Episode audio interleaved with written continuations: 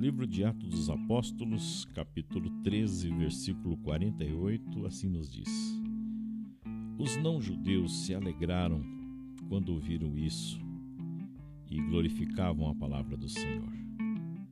Todos os que eram destinados à vida eterna abraçaram a fé. Veja, por mais inteligente, por mais sábio, por mais importante que você seja, ninguém é tão livre para fazer o que bem entender. Isso é para mim, é para você, é para todos nós. Nós não podemos deixar de nos importar com os outros, porque cada pessoa tem uma missão a cumprir. É, pense um pouco sobre essa realidade na sua vida. Você tem uma missão a cumprir. A sua vida é muito importante. Você é muito importante. Porque quando nós terminarmos a nossa jornada aqui na terra, todos nós seremos chamados para a casa do Pai.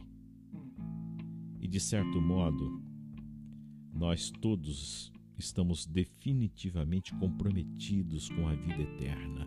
Não é isso? Todos nós queremos a vida eterna. É uma realidade de fé.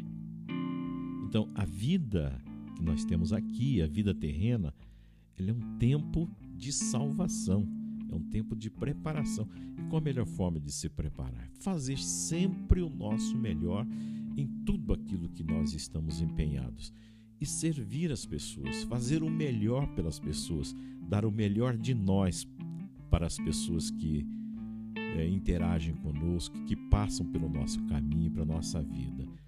Aquela pessoa que você está se relacionando aí no teu trabalho, na tua casa, no, no teu ciclo de amizade, seja quem for, as pessoas que você encontra, os anônimos que você encontra no dia a dia, todos devem receber de você, de mim, de todos nós, o nosso melhor. Pense nisso e tome posse aproveite esse momento para conversar com o Senhor que está aqui bem pertinho de você. Ele está querendo ouvir você. Fale com Ele.